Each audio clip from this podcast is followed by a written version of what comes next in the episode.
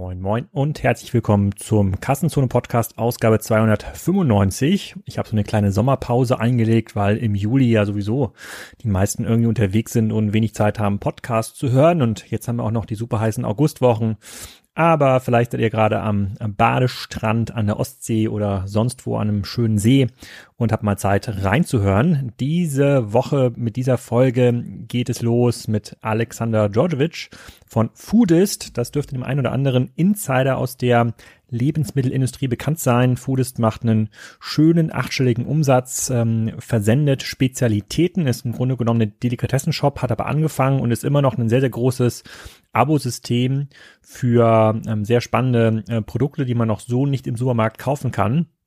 Alex hat schon sehr viel gesehen, hat das Unternehmen ähm, auch schon zweimal verkauft, unter anderem an Ströer und hat also sehr viel Ahnung von dem Markt. Ich kann da nur empfehlen, mal reinzuhören, wer sich für diese Spezialnische interessiert. Das ist auch so ein Business, was viele Kooperationen mit Influencern macht. Also wenn ihr mal irgendwo so einen Nahrungsmittelergänzungsriegel von Pamela Reif findet, dann könnte der wahrscheinlich in Kooperation mit Foodist hergestellt sein. Auch darüber reden wir im Podcast. Ich habe auch noch einmal eine Empfehlung, kein klassischer Sponsor, sondern ich habe mir jetzt hier einen neuen Podcast abonniert, oh, ähm, weil mich natürlich über den OMR-Podcast und den ein oder anderen populären Podcast hinaus immer mal wieder diese Nischenthemen rund um E-Commerce und Investitionen in der GAFA-Ökonomie interessieren. Und da haben sich jetzt zwei Jungs, die fast ähnlich heißen, nämlich der Philipp Glöckler und der Philipp Klöckner zum Doppelgänger-Podcast zusammengefunden und die sprechen einmal die Woche über diese ganzen spannenden Themen, die nicht nur Insider interessieren. Die letzte Folge war vom 3. August, da ging es um die Hearings von ähm, den GAFAs, also Google, Amazon, Facebook, Amazon mussten ja vor dem US-Kongress aussagen, plus die kommentieren auch noch die Earnings. Und das von zwei Leuten, die schon sehr viel gesehen haben, E-Commerce und Online, also der Philipp Glöckner mit G, der ist Marketingdirektor bei der Movell Group, der hat aber ähm, vor allem Bekanntheit erlangt durch seine Rolle als Gründer des Avocado Stores und Philipp Glöckner ist ein Multitalent rund um das Thema SEO und Search. Der berät große Unternehmen, hat Fiber Rocket ähm, gemacht und hat auch ein paar Unternehmen mit aufgebaut. Also das sind zwei Leute, die wirklich Ahnung haben und ganz angenehm über die Digitalökonomie quatschen und auch mal rein in die Details gehen. Ich verlinke das nachher nochmal in den Show Notes und ihr müsst es euch jetzt auch nicht merken. Ich spreche es gleich nochmal an in meinem Outro. Jetzt erstmal viel Spaß mit Alex und Foodist.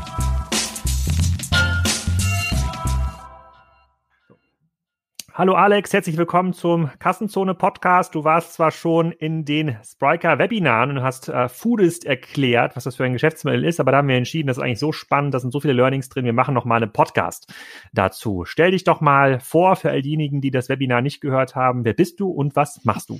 Moin Alex, vielen Dank für die Einladung. Ähm, Alexander Djordjevic, ähm, habe in 2012 ähm, Foodist gegründet Foodist ist die führende Online-Shopping-Plattform für Foodies, People who are interested in food, also eine Art Discovery-Shopping-Plattform, basierend auf einem Abo-Modell verschiedenen Boxen, ähm, einem Online-Shop drumherum, ähm, der halt angereichert ist mit Eigenmarken und ähm, sehr klug ähm, halt Kooperationen mit großen Lebensmittelkonzernen, ähm, die dann ähm, heiß auf unsere Kundenzugänge sind, die wir denen zur Verfügung stellen und wo sie sich dann schön mit Media auch einbuchen können.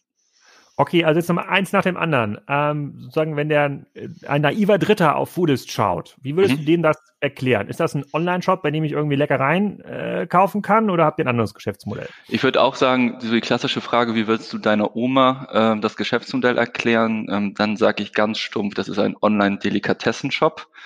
Ähm, und dann ist es natürlich immer die Frage, ist es frische Lebensmittel? Nein, es ist Ready-to-Eat ähm, Lebensmittel. Wir ähm, tun uns da den Kühlversand selber noch nicht an. Das machen wir nur über Dropshipping und bleiben da ähm, halt fokussiert auf mit, äh, Lebensmittel, die halt relativ lange haltbar sind und hohe Margen haben, ähm, um da nicht in Wettbewerb direkt mit den Online-Supermärkten zu kommen.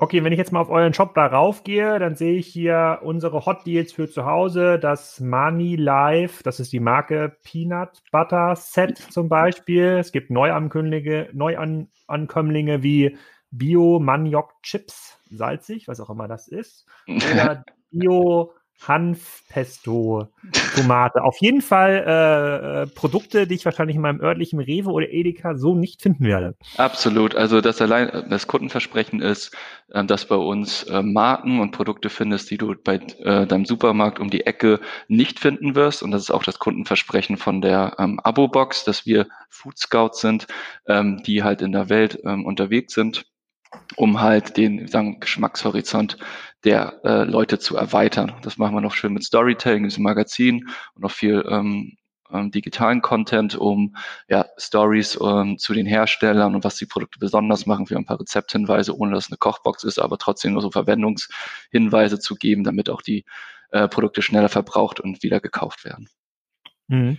Und ähm, du hast gerade schon ges gesprochen von der Abo-Box. Ich habe Foodist mal so kennengelernt dass es im Wesentlichen so ein Abo-Prinzip war. Also lass dich überraschen, einmal im Monat, mhm. da kriegst du, äh, da kriegst du Spezialitäten nach Hause geschickt, irgendwie ein neues Craft-Bier, so einen neuen Riegel, ein paar äh, und ein paar Chips und je nachdem, wie dir das geschmeckt hat, äh, ähm, hast du dann Daten zurückgeliefert an Foodist, die ihr dann wiederum verkauft habt an die Hersteller. So habe ich das mal verstanden. Ist das noch richtig? Ja, absolut. Also im Kerngeschäft, ähm, vielleicht um einen Eindruck zu geben, wir machen dieses Jahr ja so mal sehen, wie Weihnachten läuft, zwischen 15 bis 20 Millionen Euro Umsatz. Davon sind ähm, 6 Millionen halt durch die Abo-Boxen, 10 Millionen reines ähm, Online-Shopping, halt Einzelkäufe und knapp eine Million halt durch ähm, Media äh, Marketing Services. Mhm. Und okay, also der Shop ist schon noch größer als die Box. Der, ja, ähm, aber ganz klar ist der das Abo des, äh, der Profitabilitätstreiber bei uns. Ist halt ähm, mhm. sehr schön planbar, ähm, hat hohe Deckungsbeiträge. Wir zahlen einen sehr, sehr geringen Einkaufspreis für die Produkte, die in der Abo-Box sind, weil wir halt äh, Mehrwerte dann auch für die Marken liefern. Unter anderem generieren wir Produktbewertungen. Ähm, kennst ja selbst auf Amazon, wenn ein Produkt mal so 200, 300 Bewertungen hat, dann ist es ganz, ganz weit vorne. Und ähm, Amazon hat ja gerade das Problem, auch ähm, reelle Produktbewertungen zu generieren von kaufenden Kunden, die nicht fake sind. Ähm, und wir sind dort gerade sehr stark darin, äh, im Follow-up den Abonnenten äh, ja, eine Verlinkung zum Kundenkonto zu schicken, wo sie Produktbewertungen abgeben, die direkt bei uns in Online-Shop reingehen, die auch Google wiederum crawlt. Und wir generieren halt 200, 300 Produktbewertungen ähm, von kaufenden Kunden, die real sind. Und äh, das ist schon Mehrwert, ähm, weshalb wir kaum was für den Einkaufspreis zahlen. Hm. Und kannst du mal so ein bisschen eure, eure Story erklären? Ihr wart ja auch intensiver mal in den Medien, weil, wenn ich mich richtig erinnere, war mal Ströer Anteil, aber das hat sich ja mittlerweile geändert. Du hast es ja gegründet. Kannst du mal so ganz, ganz grob so einen Abriss geben? Was hat sich da im Gesellschafterkreis getan? Was waren die einzelnen Zielstellungen und wo steht ihr heute? Ja, gerne ähm, gegründet, als es Oktober 2012, als es noch gar nicht die ähm, Best Practices gab, äh, kam gerade HelloFresh hoch, da kam gerade mein Müsli hoch. Ähm, das war echt schwierig, ohne auch selber, ich war 25, als ich gegründet hatte, mein Co-Founder war 23, ohne Track Record äh, dort an VC-Gelder ranzukommen. Fairerweise war halt früher die Intention auch ein bisschen romantischer. Also da ging es darum, Manufakturen halt vor allem, also kleinere Lebensmittelhersteller eine Plattform zu bieten. Und davon sind wir dann Stück für Stück auch abgerückt, weil es dann doch auch äh, in Skalierungsproblematiken geraten sind, dass dann auch wirklich die Supply professionell eingehalten wird auf einer, ähm, ja, auf einer höheren ähm, Skala so dass wir halt erstmal sehr viele Absagen von VCs bekommen haben, ähm, dann aber parallel ähm, das Thema Crowd-Investing aufkam. Wir haben dann eine Runde gemacht, schon nach einem halben Jahr, 200.000 eingesammelt, sozusagen die Seed, haben dann noch eine B gemacht mit 300.000 und eine C über eine Million und ähm, das alles drei über Crowd-Investing. Parallel. Was war die Plattform da damals? Ähm, Companisto. Also mhm. ähm, Foodist ist jetzt auch im Nachhinein eines der erfolgreichsten crowdfinanzierten Unternehmen in Deutschland aller Zeiten. Die Investoren haben 20, 45 und ähm, 90 Prozent Rendite bekommen nach ein, zwei, drei Jahren. Und ähm, ja, danach gab es auch äh, wirklich, äh, vor allem nach dem Auftritt von äh, Höhle der Löwen, das war auch nochmal ein wichtiger Meilenstein für uns, hm, gab es auch Interesse halt äh, in der VC-Szene an dem Geschäftsmodell. Wann Und, war dieser Auftritt? Mh, hm, ich glaube 2014 war der Auftritt. Da, ja. war, da war Frank Thien noch nicht dabei. Doch, da war der ja, dabei. Da war schon dabei. Ja, ja, der hat uns auch ein Angebot gemacht. Ähm, das war aber eine, ich glaube, eine Bewer Unternehmensbewertung von einer halben Million wäre dabei rausgekommen. Und das war damals schon schlechter bewertet als ähm, die Crowd-Runde, ähm, so dass ähm, wir das dort abgelehnt haben, nachdem wir gesagt haben, hey, komm uns noch mal beraten, ein bisschen mehr Screentime zu kriegen. Ähm, es hat auch nochmal gut geklappt, 15 Minuten Ausstrahlung, ungefähr 300.000 Euro Umsatz gemacht. Ähm, mhm. und ähm, das war jetzt vom Reichweiteneffekt her sehr, sehr stark, aber wir waren auch in der Sendung drin, um wirklich einen Deal zu kriegen, hatten ernsthaftes Interesse, noch ein Angebot gekriegt, aber konnten uns halt nicht einigen. Genau. Und danach gab es dann ähm, auch VC-Interesse. Ähm, Crowdinvesting, ich bin extrem dankbar dafür, ähm, dass wir da das Geld ähm, raisen konnten und ähm, das war eigentlich auch eine super Zusammenarbeit mit Companisto. Wir haben schon ein bisschen gemerkt, dass damals die Verträge, wie sie gestaltet waren, waren nicht ganz so freundlich für Anschlussfinanzierung. Das ist mittlerweile deutlich besser geworden, aber es war nun mal halt auch der Anfang von Crowdinvesting so dass wir echt Probleme hatten, dann auch ähm, die VC-Gelder äh, zu bekommen, weil es relativ kompliziert war. Ähm, was möglich war, ähm, war halt ein, ein Mehrheitsverkauf zu machen, so dass dann sozusagen ein Drag-along zieht, also äh, eine Mitveräußerungspflicht. Und ähm, die, ja, da, da gab es damals das Interesse von Ströer Media, ähm, bei uns einzusteigen und ähm, auch wann, dort wann die Mehrheit zu machen. Das, das war dann 2000, das war dann 2016. Also okay. äh, um das so grob abzureißen, ähm, 2012 gegründet, dann bis 2014 ähm, drei Crowdinvesting-Runden gemacht ähm, und dann 2016 ähm, verkauft an Ström Media. Und zwischen 2014 und 2016 waren wir ähm, noch im Pro7 Sat1 Accelerator Programm und haben da auch das erste Mal das Thema Media for Equity und äh, Reichweite, also Massenmedium TV ausprobiert und sehr positiv, ähm, so von den ähm, Kennzahlen her ähm, so dass wir dann auch weitere Massenmedien uns angeguckt haben dann, wie gesagt, auch unter anderem Out of Home und ähm, haben dort uns herangetastet über Seitenscheibenplakate in Bussen und haben wirklich Abos verkauft über diese Seitenscheibenplakate. Und ähm, bei Ströer, ähm, die haben manchmal, also sie haben immer ein bisschen Restmedia, die sie halt nicht verkaufen. Und der Kerngedanke war es, dass sie auch E-Commerce-Unternehmen kaufen und den halt den zweitgrößten Kostenblock nach Personalmarketingkosten ähm, fast auf ein Minimum runterfahren, indem sie äh, zu den ähm, Selbstkosten halt deren Restmedia zur Verfügung stellen. Genau, und das haben wir dann auch ähm, gute zwei, drei Jahre gemacht. Ähm, mhm. Danach gab es hm, von meiner Seite aus so den Eindruck, es ist, ähm, war echt äh, auch eine sehr, sehr intensive und auch gute Zusammenarbeit. Ähm, es war nur danach die Fragestellung so, ähm, also wie geht's weiter, also die Zukunftsfähigkeit auch, ähm, wie sieht das strategisch? Und da ähm, hatte ich schon den Eindruck, dass sie sich wieder stärker als Medienunternehmen fokussieren wollen und die ähm, die E-Commerce-Tätigkeiten langsam einfahren so dass wir dann zusammen entschieden haben, hey, wäre es nicht ein guter Zeitpunkt, jetzt auch, wo wir nochmal ein schönes Wachstum hingelegt haben, ähm, zu verkaufen alle. Ähm, so, und das haben wir jetzt im, äh, letztes Jahr gemacht, im April 2019.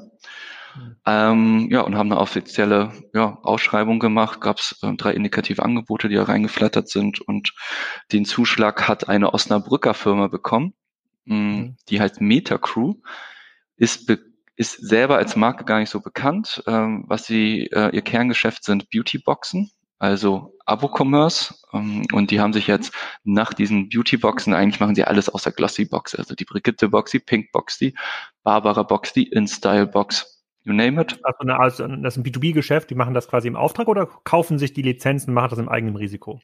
Ähm, die es gibt schon, kann sich zu viele Details, aber die äh, ganz grob klar, es gibt eine Umsatzprovision für die Marken ähm, also Lizenzgeschäft, äh, aber es ist im Kern ein reines B2B-Geschäft ähm, für Beauty-Hersteller äh, vor allem, um da auch okay. Kundenzugänge, Produktbewertungen und so weiter ähm, zu generieren. Ähm, was wir unter anderem auch gemacht haben, ist den Lind Schokoladenclub, als äh, um Lind bei Direct-to-Consumer-Geschäften zu helfen. Der läuft extrem erfolgreich und da haben sie ein bisschen, ja, ähm, ja, haben sie gemerkt, dass auch Food für sie sehr, sehr interessant ist und deswegen die, den strategischen Entschluss getroffen, da auch ähm, stark zu investieren und äh, haben es dann über den, den Kauf von Foodist äh, halt gemacht. Genau. Kannst du ein bisschen was über den Lind Schokoladenclub erzählen? Du hattest im, im Striker Webinar ähm, das auch als Beispiel genannt ähm, für eine Marke, für eine Marke, die normalerweise mitgekauft wird im Supermarkt. Also niemand äh, sozusagen, äh, der Hörer ja kennt wahrscheinlich den Lind Online-Shop und dann fragen sich ja immer solche Hersteller, die mitgekauft werden in einem gemischten Warenkorb, wie macht man eigentlich ein Online-Business? Und Richtig. du hattest den Lind Schokoladenclub auch genannt als Beispiel. Kannst du mal ein paar, äh, paar Rahmendaten dazu nennen, wie das für Lind funktioniert? Also können die, wenn jetzt alle Supermärkte geschlossen sind, mit dem Lind Schokoladenclub ihr Geschäft aufrechterhalten? Ich muss noch mal äh, nachgucken, also äh, ob die zwei, drei, vier Milliarden Euro Umsatz machen ähm, weltweit. Äh, ich sehe schon das Potenzial, ähm, den Schokoladenclub auf 10 Millionen, 15 Millionen zu bringen, wenn, wenn das Thema international, äh, international gespielt wird. Wir haben ungefähr so 85.000 Versendungen bis 100.000 Versendungen im Jahr. Ähm, was kriegt der Kunde? Der kriegt ein Kilogramm Lindschokolade nach Hause und dort auch wieder das Spiel Feedback über äh, Produktneueinführung generieren, Nachverkäufe in Online-Shop, also Kundenkonten erstellen, Produktbewertungen generieren, dann auch viel, also digitale Interaktion mit den Kunden fördern über Instagram, Facebook, ich glaube, die Facebook-Seite auch jetzt mittlerweile 170.000 Fans und langsam auch in so einen Konzern halt mehr Digitalkompetenz halt ähm, reinbringen. Mhm.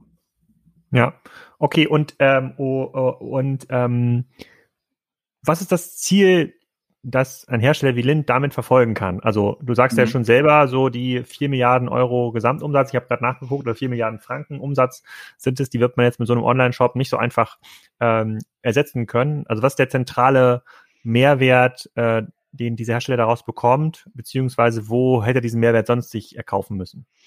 Ja, das ist halt die klassische Marktforschung, also die, die Nielsen dieser Welt, ähm, die Paybacks, ähm, die dann halt ähm, Kassendaten ähm, analysieren oder halt auch ähm, einfach sich über auf Makrotrends Märkte anschauen. Ähm, es ist in diesen, ich rede, glaube ich, mittlerweile alle zwei bis drei Wochen mit einem Vorstand von einem Lebensmittelkonzern und mhm. die, die, die geflügelten Sätze, die dort fallen, ist, wir verstehen den Kunden nicht, wir wollen näher an den Kunden ranrücken. Ähm, wir ähm, sehen strategisch die Gefahr, dass ähm, das Eigenmarkengeschäft der Einzelhändler, der Offline-Einzelhändler ähm, stärker wird und unsere Marke halt nicht mehr so die Zugkraft und Strahlkraft hat, so dass sie gehalten werden muss im Einzelhandel. Und ähm, das ist gerade die Gefahr. Also das, ähm, ganz stumpf gesagt, dass ein Edeka Rewe äh, ein Premium-Schokoladensortiment aufmacht und deswegen eine sehr, sehr starke Verhandlungsposition hat, weil es die Marke nicht mehr braucht. Das ist auch eine schöne Studie von KPMG aktuell, dass bei äh, vielen Produkten die Marke gar nicht mehr so entscheidend ist, sondern Attribute. Also der, der Shopper kauft nach Attributen, der sucht da eine, eine Bio- ähm, dunkle Schokolade mit, äh, die vegan ist. So, das ist jetzt erstmal egal, ob es ein Lind ist oder ein Rausch oder ähm, eine Edeka ähm, Eigenmarke, die wollen erstmal nur ähm, dies, diese Attribute für sich sicherstellen. Und ähm, das ist strategisch ähm, bei der Abhängigkeit vom, vom stationären Einzelhandel, der ganz klar sozusagen den Kundenzugang besitzt, äh, eine Sache, die sich halt dann große Konzerne annehmen müssen. Und manche sind da schneller, wie ein Lind, die sich da schon das Thema mit uns angehen. Manche, wie ein Ferrero, sind da, finde ich, noch ein Tick ähm, langsamer. Also die warten noch darauf, also wenn sie sagen digital, dann freuen sie sich, wenn sie als Paketbeileger bei äh, Zalando landen, um, um dann zu sagen, sie machen schon was digital. Ähm, jetzt mal ein bisschen äh, spitz gesprochen oder auch äh, eine Aussage, ähm, auf einer Konferenz von dem CEO war, dass er weiterhin glaubt, dass Zucker eine, eine Belohnung bleibt für Menschen und sie halt deswegen auch auf, weiterhin auf zuckerhaltige ähm, Produkte setzen. Das sind dann halt ähm, gesamtstrategische Entscheidungen, die auf dem Level getroffen werden. Und es ist gerade spannend für uns zu beobachten, wer auf uns zukommt und neue Wege gehen möchte und ähm, da dann halt sich ein Partner für die Digitalprojekte aussucht und ähm, wer erstmal ähm, sein Konzept ähm, weiterhin so verfolgt. Ja. Wir hatten ja im Podcast auch schon den ein oder anderen Gast aus, äh, aus der Food-Szene ähm, ähm, und einfach natürlich Udo Kieslich, mit dem wir ja ein bis zweimal im Jahr gucken, Status Quo des, äh, des Onlinehandels. Da kommt im August auch direkt wieder ein Update. Ähm, aber äh, die Beiträge, die wir bisher hatten, unter anderem zum Beispiel Little Lunch, ähm, auch ein äh, Investment von Frank Thelen, war auch in der Höhle der Löwen, die haben halt gezeigt, ja, der eigene Online-Shop, der ist schon wichtig, mit dem kann man auch starten, aber deren Ziel ist eigentlich immer, so relevant zu werden, dass der stationäre Handel sie in die Listung aufnimmt. Ja, dass mhm. die Zentrallistung von Edeka und Rewe kommen. Ähm, siehst du das generell so? Also machen das irgendwie alle, ähm, alle Marken? Ich arbeite ja zum Beispiel stark mit ähm, Pamela Reif zusammen, die ja über ihre eigene Instagram ähm, Gruppe ähm, auch relativ viel im Bereich Nahrungsmittel vertreibt. Vielleicht kannst du mal ein bisschen mal was dazu erzählen, was die überhaupt genau verkauft. Ist es auch, ist, muss es auch deren Ziel sein, irgendwann bei DM oder Rewe äh, zu landen? Oder gibt es doch mittlerweile sinnvolle Strategien, wo man eben nicht mehr in Abhängigkeit des Handels gerät? Ja, vielleicht einmal, ähm, um den Zuhörern eine Idee zu geben über den Markt äh, im, Food-Business. 99 Prozent der Umsätze passieren offline, ein Prozent online nur. Ähm, es ist ein Shift da, es, es verdoppelt sich knapp, um das irgendwie ähm, plakativ aufzuzeigen. Ähm, so Jahr auf Jahr, nur die, die Basis ist schon extrem gering. Es gibt jetzt ähm, bei durch Corona bedingt einen stärkeren Push ähm, zum Online hin. Das kann ich jetzt nicht von so Marktdaten verifizieren. Es ist jetzt wirklich nur n gleich eins durch Foodist, äh, weil wir nochmal wirklich zusätzlich so durch Corona, denke ich mal, 20, 30 Prozent zum Vorjahr wachsen. Äh, mhm. Äh, on top zu dem, was wir uns vorgenommen haben. Ähm, bei Pamela Reif vielleicht einmal, ähm, was sind so die Online-Strategien? Also generell, ich bin extrem skeptisch ähm, gegenüber Lebensmittelmarken, die ähm, keinen technologischen Vorteil haben. Das ist auch das mit das große Problem in der Foodindustrie, dass halt Rezepte ähm, kein Patentrecht oder so besteht. Einfach, es ist kopierbar. Also wir können immer zum gleichen Lohnabfüller gehen. Das ist auch relativ leicht herauszufinden. Also ich könnte morgen den, den, den Maßriegel nehmen und oder den, äh, was mag ich denn noch? Maß mag ich, finde ich eigentlich ganz lecker und äh, da sagen, äh, wenn ich weiß, wer das herstellt, bitte macht mir den, den Supergraph-Riegel äh, draus mit meinem eigenen Label eins zu eins. Ja, ähm, bei Mars, die besitzen ja auch noch die Produktion. Man muss sich immer die Wertschöpfungskette angucken, was nur in der Food-Startup-Szene sehr stark passiert. Was ich für, kritisch halte, ist, ähm, dass halt mit Lohnabfüllern gearbeitet wird. Und wenn dann deine Kompetenz auch wirklich das Produkt ist, dann sollte man halt auch das Asset der Produktion aufbauen, um dann halt zu geringeren ähm, Stückkosten zu produzieren und dann mehr Marge zu haben, ne, um dann im Handel die besseren Gespräche zu führen oder mehr Akquisitionskosten sich erlauben zu können für Neukunden und sich dann auch seiner Kompetenz bewusst sein. Und ähm, das ähm, dieses ganze Private Label Geschäft, was in der Startup-Szene passiert, ohne äh, technologischen ähm, Schutz zu haben, äh, ist für mich äh, kein, kein, keine langfristige Strategie. Das kann äh, kurz-, mittelfristig auch sehr erfolgreich sein. Das ist natürlich, äh, wenn die Listungen auch kommen, auch direkt sehr umsatzstark. Also das sind dann auch Unternehmen so wie Erdbeerfreche Freunde, glaube ich, 40, 50, 60 Millionen. Ähm, Little Lunch bestimmt auch so bei, weiß nicht, 10 bis 20 Millionen ähm, Umsatz. Und dann kann es natürlich auch für Gründer m, relevant sein, äh, und auch für Investoren dann halt mit einem guten Timing solche Unternehmen reinzugehen und dann halt auch bei den äh, Umsatzmultiples ähm, auch dann zu verkaufen oder ja, ähm, aber ich glaube, so langfristig gibt es einfach in der Food-Szene auf der einen Seite einen sehr, sehr starken Wandel, aber der, der bringt auch eine Halbwertszeit von neun Marken mit. Und ähm, deswegen sollten sich, glaube ich, viele Unternehmen überlegen, welche Assets sie sich aufbauen. Und langfristige Assets sind nun mal Technologie und ähm, Kundenzugänge, meiner Meinung nach. Hm, okay, und dann nochmal zurück zur Kernfrage. Also siehst du jemanden, also äh, siehst du jemanden, der schon richtig gut macht, der die Produktionskette relativ vertikal in integriert hat und dann komplett über Amazon, über den eigenen Online-Shop äh, verkauft und da sehr erfolgreich ist? Das müssten doch zum Beispiel diese ganzen ähm, Nahrungsmittelergänzungen Sachen sein, da im Fitnessbereich, oder? Absolut. Die normalen Handel gar nicht mehr. Absolut. Also da in dem Bereich ähm, Mars zum Beispiel, ähm, die sind sich darüber bewusst, ähm, dass die Wachstumsraten wahrscheinlich abnehmen werden ähm, von ihren klassischen ähm, Riegeln, versuchen dann äh, Produkt ähm, ja, äh, Richtung, also Produkt Produkte einfach anzupassen, vielleicht ein bisschen mehr Protein oder so anzureichern, aber das passt dann auch nicht wirklich zur Marke. Und die haben halt am Anfang dann sich auf Markenebene eingekauft, unter anderem Be Kind, ein Vollnussriegel, ähm, glaube auch auf einer Milliarde Umsatz ähm, aus den USA und gehen jetzt auch einen Schritt zu, weiter in der Wertschöpfungskette und haben unter anderem ähm, die Mehrheit an Foodspring ähm, erworben und sich damit dann ja eigentlich auch den, den Kundenzugang gerade gesichert und eine, eine, Online-Fitness-Food-Firma gekauft. Ähm, und das finde ich äh, absolut spannend gerade, ähm, wie, wie das Unternehmen gerade über die vor allem Buy Decisions ähm, sich gerade da zukünftig aufstellt. Hm. Okay, und dann noch einmal zurück zu Pamela Reif. Ja. Ähm, was verkauft ihr jetzt genau und wie verkauft ihr das und wie helft ihr ihr? Also, ähm, mit Pamela Reif arbeiten wir seit ähm, knapp drei Jahren zusammen. Das hat angefangen über eine typische Influencer-Kooperation, ähm, bei der wir bei der sie halt im Grunde genommen Gutscheincodes postet über neue Produkte, ähm, die wir halt rausgebracht haben und somit auf Foolis aufmerksam macht. Mhm. Äh, wir haben uns dann überlegt, was ein weiterer Schritt sein könnte ähm, und sind da auf eine Abo-Box gestoßen und haben überlegt, hey, Pamela, hast du nicht Lust, deine eigene Abo-Box zu haben, die Pam-Box und äh, damit dein ähm, deinen Followern halt eine, eine Auswahl von den Produkten ähm, zu bieten, die du selbst auch konsumierst, hinter die du voll stehst, die du selber auf deinen Reisen halt auch entdeckst, wenn du in England unterwegs bist, im Whole Foods und ähm, dann besorgen wir das und ähm, dann können halt die Leute sich noch stärker halt von dir inspirieren lassen und sich auch so ernähren, wie du es machst, weil es nun mal ein wichtiger Faktor ähm, für, für, ihre, für ihre Gesundheit auch ist, neben dem Sportprogramm, was sie macht. Mhm. Und ähm, die, das läuft wirklich echt so authentisch ab, dass sie auch mit uns zusammen scoutet. Ähm, sie macht die Bilder und Texte, schreibt sie auch wirklich selbst auch, ähm, so dass man auch so ein bisschen für die Follower ein Stück Pamela Reif da auch bekommt. Ähm, und wir sind sehr, sehr zufrieden mit der Zusammenarbeit. Ich kann das offen teilen. Wir sind ja jetzt im, nach einem halben Jahr bei 13.000 äh, Versendungen. Ähm, die wird alle zwei Monate versendet, kostet netto, um es einfach zu rechnen, 25 Euro.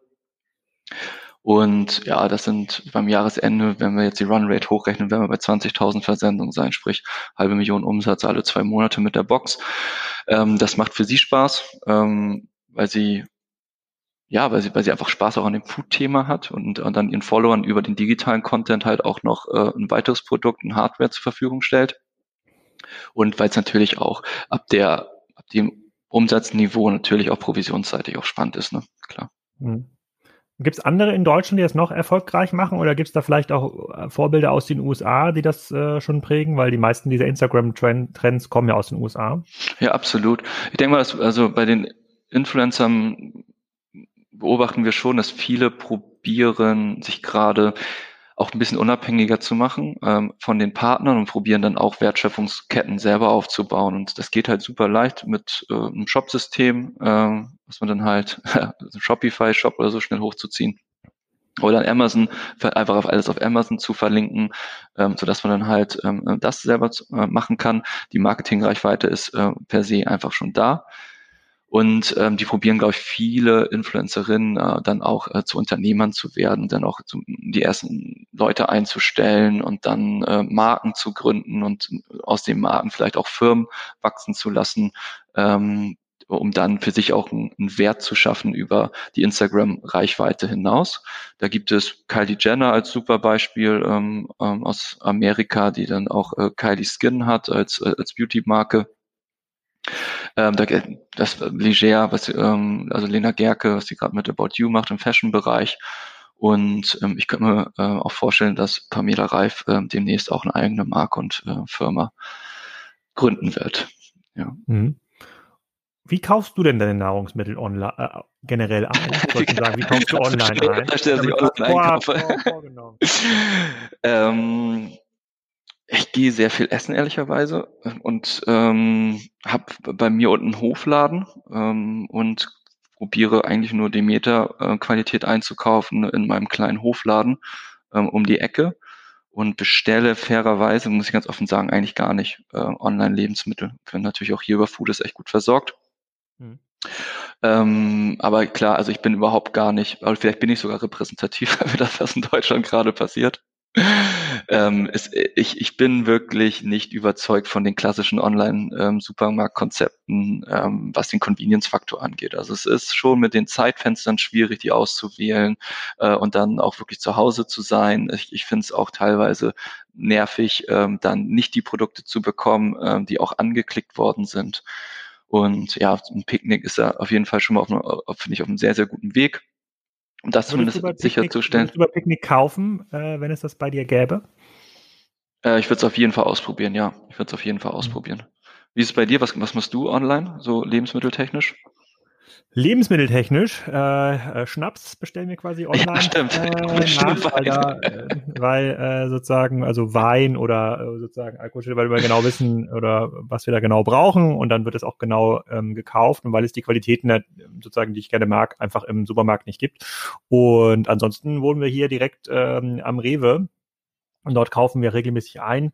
Ähm, gäbe es hier einen äh, Lieferdienst, sei es von Aldi, Lidl oder Rewe, um sich mit den Basics zu versorgen, Nudeln, Mehl, äh, whatever, würde ich es auf jeden Fall nutzen, weil für, genau für diese Basics halte ich für komplett unnötig, in den Supermarkt zu fahren. Und, Absolut. Ähm, ähm, aber ähm, ich glaube, das kommt noch. Ich glaube, da werden sich sicherlich die Anbieter, die da so ein bisschen mutig sind und diese letzte Meile Logistik ähm, knacken können. Das ist ja das, was Picknick im Grunde genommen viel besser macht als alle anderen. Mhm. Ähm, die werden sich da aufstellen und äh, dann auch den Markt aufsaugen. Also ich glaube, wenn ich, äh, wenn sich da äh, jemand hinstellt und ähm, lokal liefern kann, dann muss ja quasi nicht Deutschland weiter starten, sondern es reicht ja, wenn das, äh, wenn er das quasi Ort für Ort macht und dann aus seinen Märkten äh, liefert, auch wenn das am Anfang noch nicht so effizient ist dann glaube ich, wird, äh, ja. wird dieser Anbieter gewinnen. Und die Anbieter, die jetzt weiterhin auf die Steigerung der Qualität im Laden setzen, sei es ein Rewe, sei es ein Edeka und da irgendwie noch eine Probiertheke hinbauen. Mhm. Ich glaube, ähm, ich glaube, die werden halt nur noch irgendwann 50 Prozent des Marktes bedienen können und dann, äh, das ist nicht mehr genug Basisumsatz, um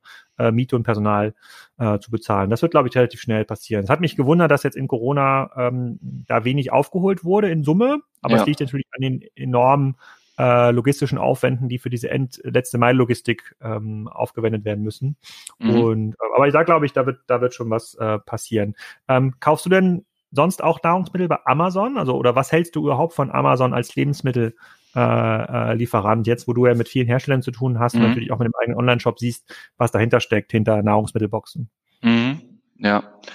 Ähm, ja, bei Amazon ist ja immer die, ich glaube, darüber sind sich alle einig, ähm, dass sie Operations äh, Champion sind und ähm, super Login-Effekte schaffen, dann als Prime-Kunde auch ja, super schnell beliefert zu werden und ähm, super schnell auch die Produkte dort zu finden. Und das ist, ähm, glaube ich, das ist klar. Die Frage ist immer, können Sie Emotionen verkaufen und ähm, können Sie Luxus verkaufen? Ähm, und jetzt ganz konkret können Sie Food verkaufen. Bei Food ähm, sehe ich halt gerade im, im Amazon ist der größte Schnapshändler der Welt. Ähm, mhm. Das können sie extrem stark. Also ähm, da weiß ich gar nicht, ob äh, auch die Supermärkte nicht auch das verpennt haben, weil das, was du sagst, deckt sich ja. Also auch wieder das Thema Convenience. Ähm, wer hat denn Lust, die ganzen Kisten Wein und ähm, Schnaps und Wasser und was auch möglich äh, zu schnappen? Das lässt du doch dann den, ähm, den Postboten sozusagen für dich mit erledigen. Mhm. Ähm, für uns ist Amazon daher ähm, auch in dem Kategorienbereich Spirituose als auch bei den Snacks ähm, stark wachsend.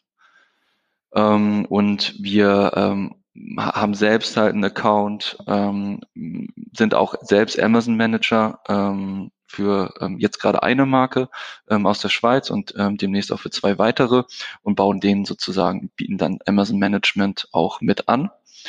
Ähm, was jetzt als nächstes bei uns kommt mit Amazon zusammen ist ähm, äh, Prime Fulfilled by Seller, ähm, so dass wir da auch nochmal auf mehr ähm, Kunden zugreifen können und ähm, die dann halt auch mit den neuen, also mit den härteren Logistikanforderungen dann auch wirklich innerhalb von 24 Stunden dann die Lieferung aus dem eigenen Lager rauszuhaben. Ähm, das verfolgt dann mit DPD ähm, ja. dass wir ähm, da auch nochmal echt äh, einen Push äh, für uns sehen. Also aktuell verkaufen wir Food Eigenmarken über Amazon, um es kurz zu machen, und ähm, Spirituosen von Fremdmarken. Und mhm. Adventskalender, das Geschäft ist auch relativ groß. Wir machen ungefähr eine halbe Million Umsatz äh, über Amazon mit Adventskalendern.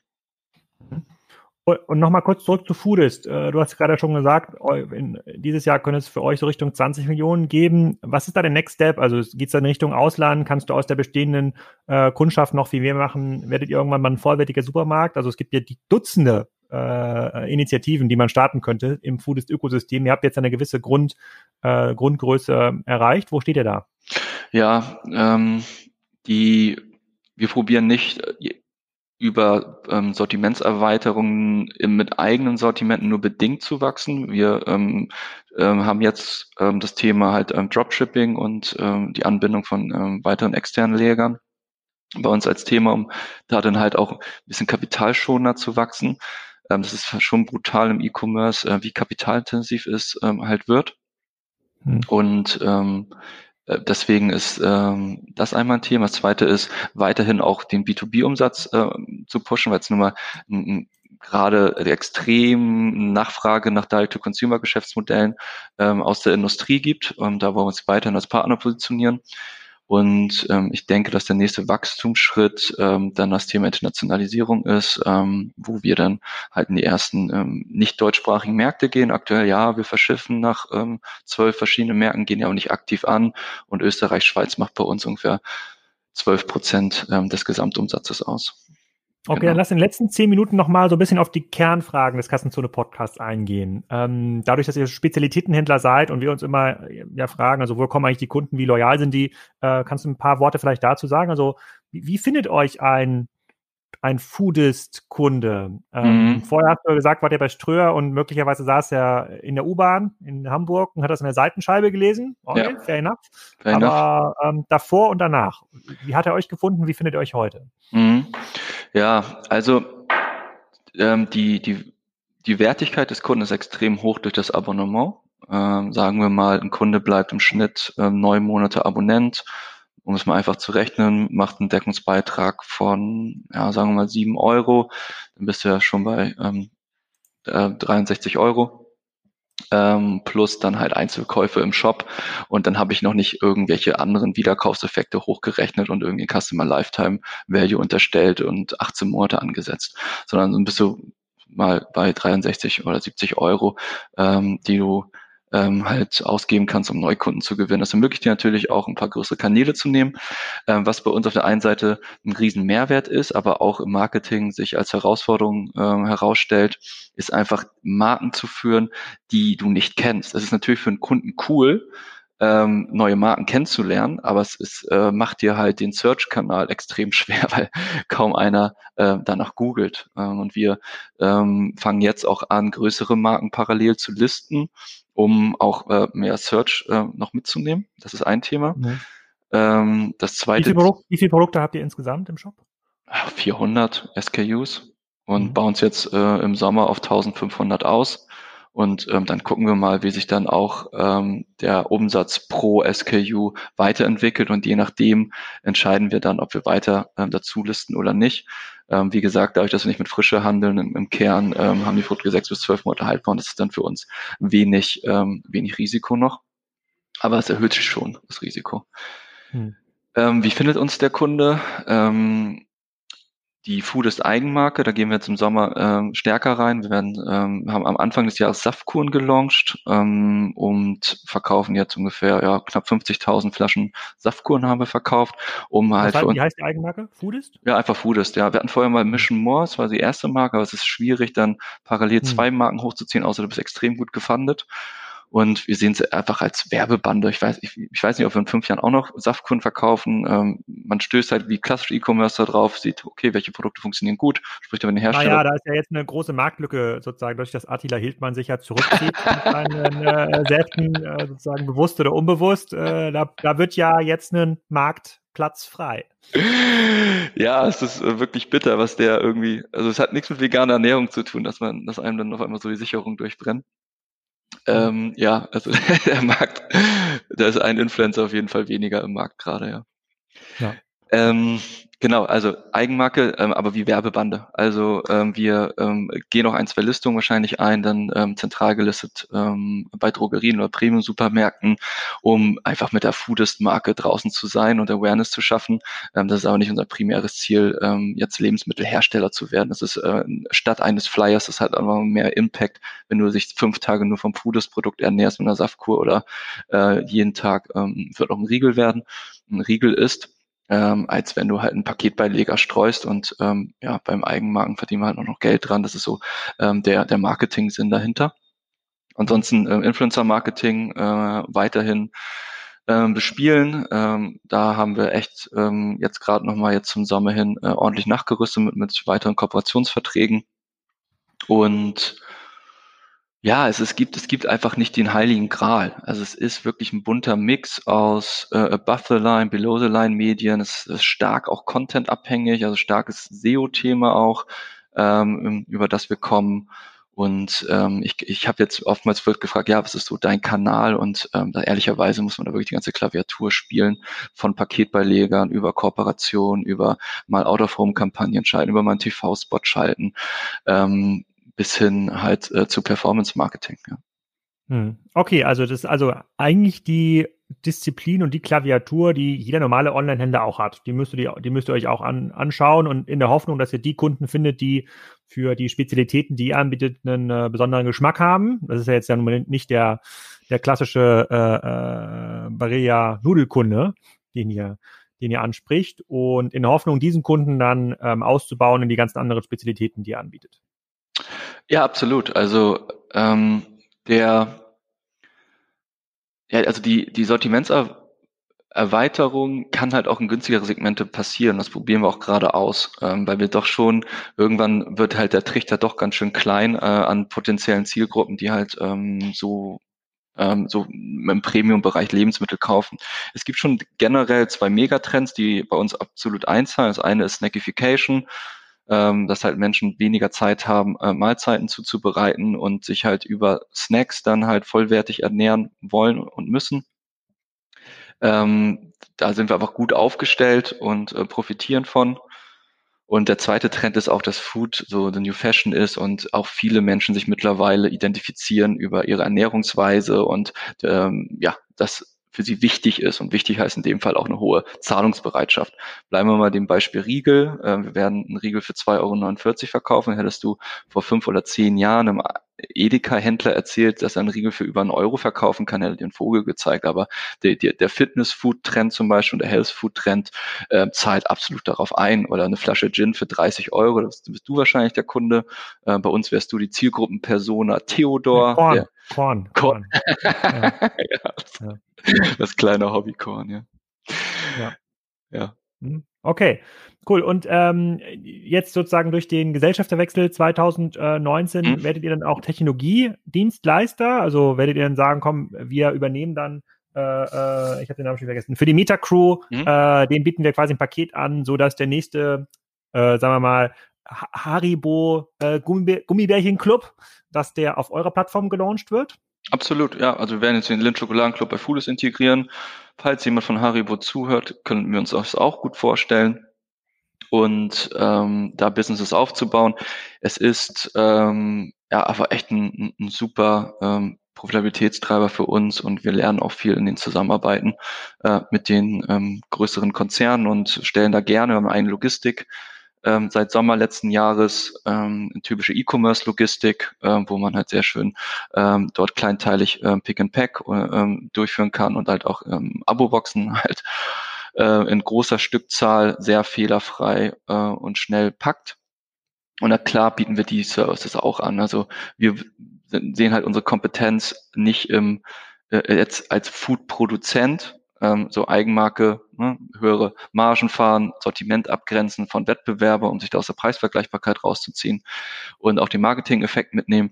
Aber ähm, das ist auch, wie gesagt, ein Teil und der, der, die große Wette ist wirklich das Thema, wie kriegen wir aus diesen extrem vielen Kundendaten, also wirklich die, äh, also nicht nur das Klickverhalten, auch, der, auch die Response Rate, Kommentare, Produktbewertung, alles ist extrem hoch im Food-Bereich. Es ist einfach hoch emotional, das ist schön. Ähm, und wie kriegen wir aus diesen Kundendaten auch äh, weitere Mehrwerte gebaut und wie können wir damit mit Tech und Logistik unterstützen? Das ist, glaube ich, die große Wette, die wir bei äh, mit MetaCrew gerade haben.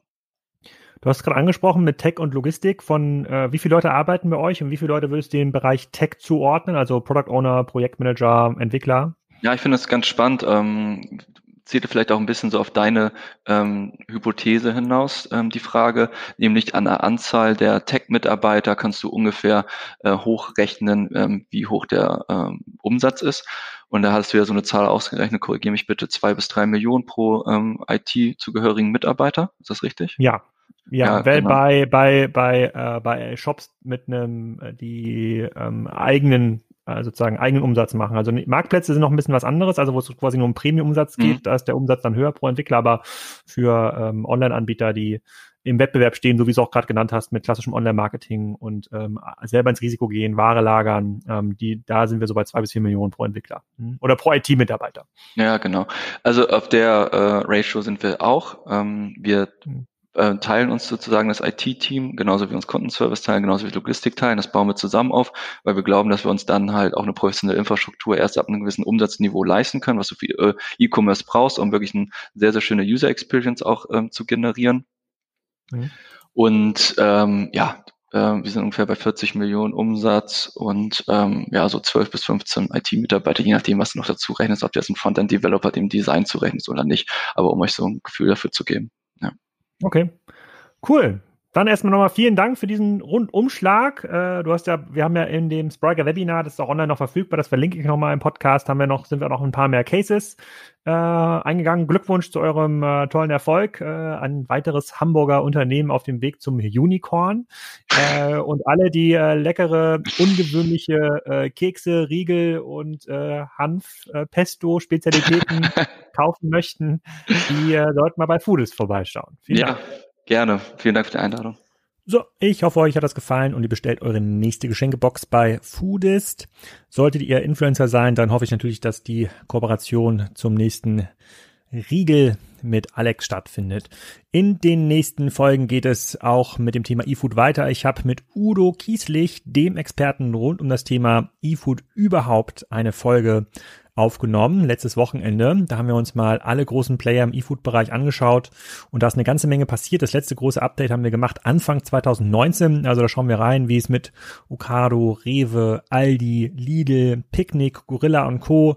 so weitergegangen ist und wo der Markt jetzt dank oder mit Corona steht. Dann ähm, gibt es noch eine Folge mit dem Ivonic CIO. Ähm, der war auch zu Gast, hat ein bisschen erklärt, wie das Business bei so einem großen Industrieunternehmen ähm, funktioniert. Und dann verlinke ich euch nochmal zwei Folgen mit Wimlex. Da war unter anderem der Mano Mano Gründer zu Gast, die ja auch wahnsinnig profitiert haben äh, von den letzten paar Monaten. Das ist ja ein großer Marktplatz aus Frankreich rund um das Thema DIY. Und die wollen in den nächsten Jahren in, in Deutschland auf zwei Milliarden Euro Umsatz wachsen. Und ähm, so wie Philippe das da im Podcast erklärt, könnten die das auch relativ gut ähm, schaffen. So, ich hoffe, dass es war ein Top-Auftakt nach der Sommerpause. Es geht jetzt wieder im Wochentakt weiter und ich wünsche euch jetzt noch viel Spaß am Badesee bei 40 Grad oder wo ihr gerade seid.